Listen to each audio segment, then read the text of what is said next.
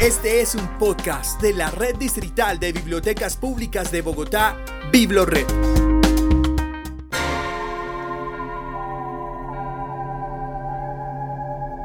Bibliotecas Humanas.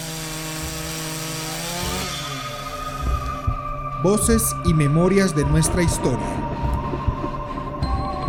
En esta temporada presentamos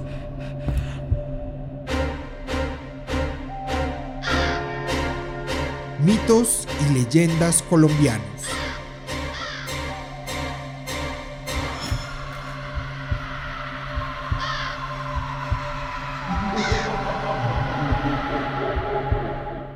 Episodio 6. La mula de tres patas. Se dice que en los pueblos de Antioquia, en noches de tormenta, la gente no quiere encontrarse con aquello que le dicen la mula de tres patas. Se escucha el sonido fuerte de pisadas que retumban en las calles empedradas de baldosas rojas. Es por esto que los moradores creen que se trata de los arrieros que llegan de sus largas travesías cuando venían de recorrer y colonizar pueblos a lo largo y ancho de nuestra geografía colombiana. En el momento en que abren la puerta de sus casas para ofrecerles un café negro, bien negro, como les gusta a ellos. Lo único que ven es una mula de tres patas, cuyos ojos rojos brillan más en la oscuridad y largas patas, que por donde pasan sale fuego, quedando sellados los pisos con marcas de herradura, pero que se aleja lentamente. ¿Que por qué a la mula le falta una pata? Nadie lo ha podido resolver, pero existen varias conjeturas. Se dice que un arriero había vendido unas cosechas bien, motivo por el cual le habían pagado con piedras preciosas, morrocotas de oro, lingotes y algunas escrituras de predio, ya a su nombre, que su carga era muy pesada con destino a Medellín. Al llegar a un recoveco estrecho, el noble animal perdió el equilibrio tirando el jugoso botín a la profundidad del abismo. El arriero se enojó tanto que arremetió con el pobre animal a machetazo limpio. Al perder esta una pata, rodó cuesta abajo. Desde entonces anda vagando por los pueblos de Antioquia. Parecería que va en búsqueda de amo. Se dice también que hace mucho tiempo un hombre iba con su mula por un camino desolado, siendo atacado por lobos salvajes. La mula, por defender a su amo, se puso a dar de coces, con tan mala fortuna que uno de los lobos le desprendió de un mordisco una pata. Aún así, la mula lo defendió a mordisco limpio de los otros lobos, quedándose a velar a su amo muerto, cubriéndolo con su cuerpo. Otra conjetura es que el arriero fue asaltado por unos cuatreros que moraban cerca.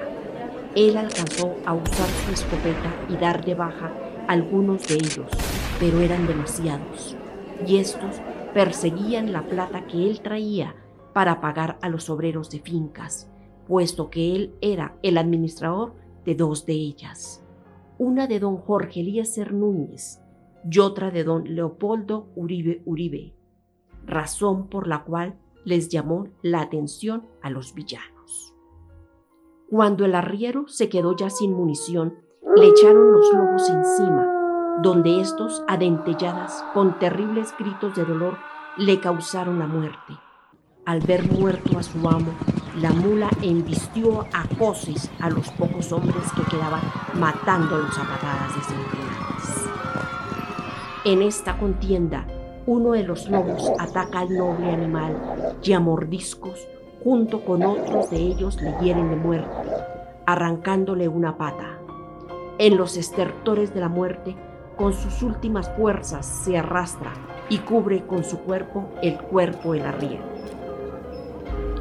También les cuento otra, y es que yo no es que sea chismosa, lo que pasa es que mi lengua no está tan buena.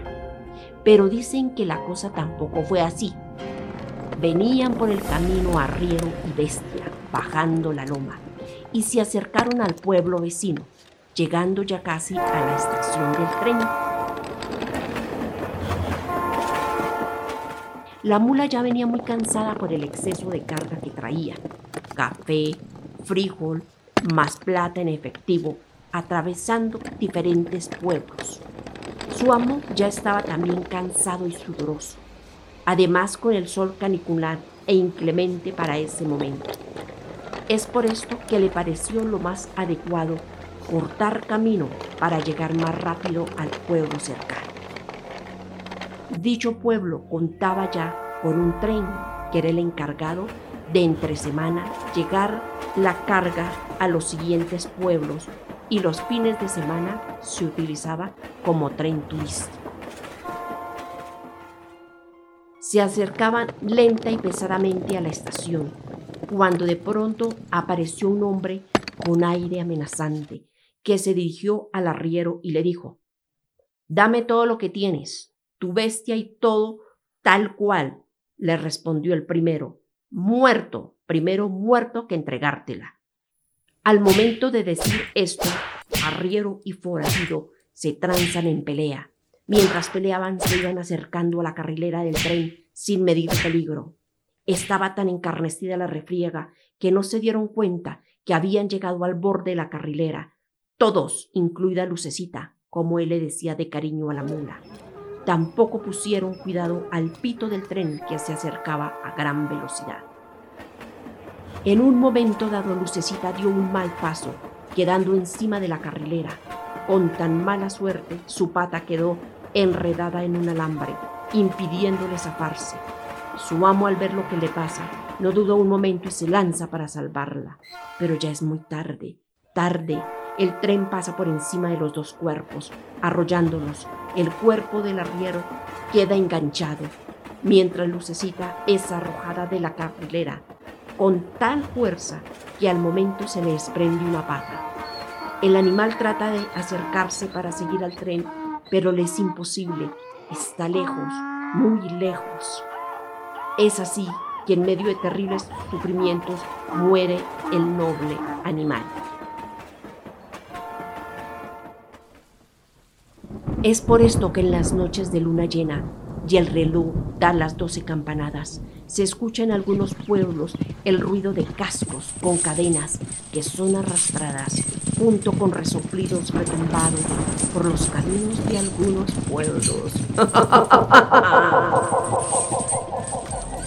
Escucha y descarga todos nuestros podcasts y contenido de audio en la sección Biblored Podcast en www.biblored.gov.com.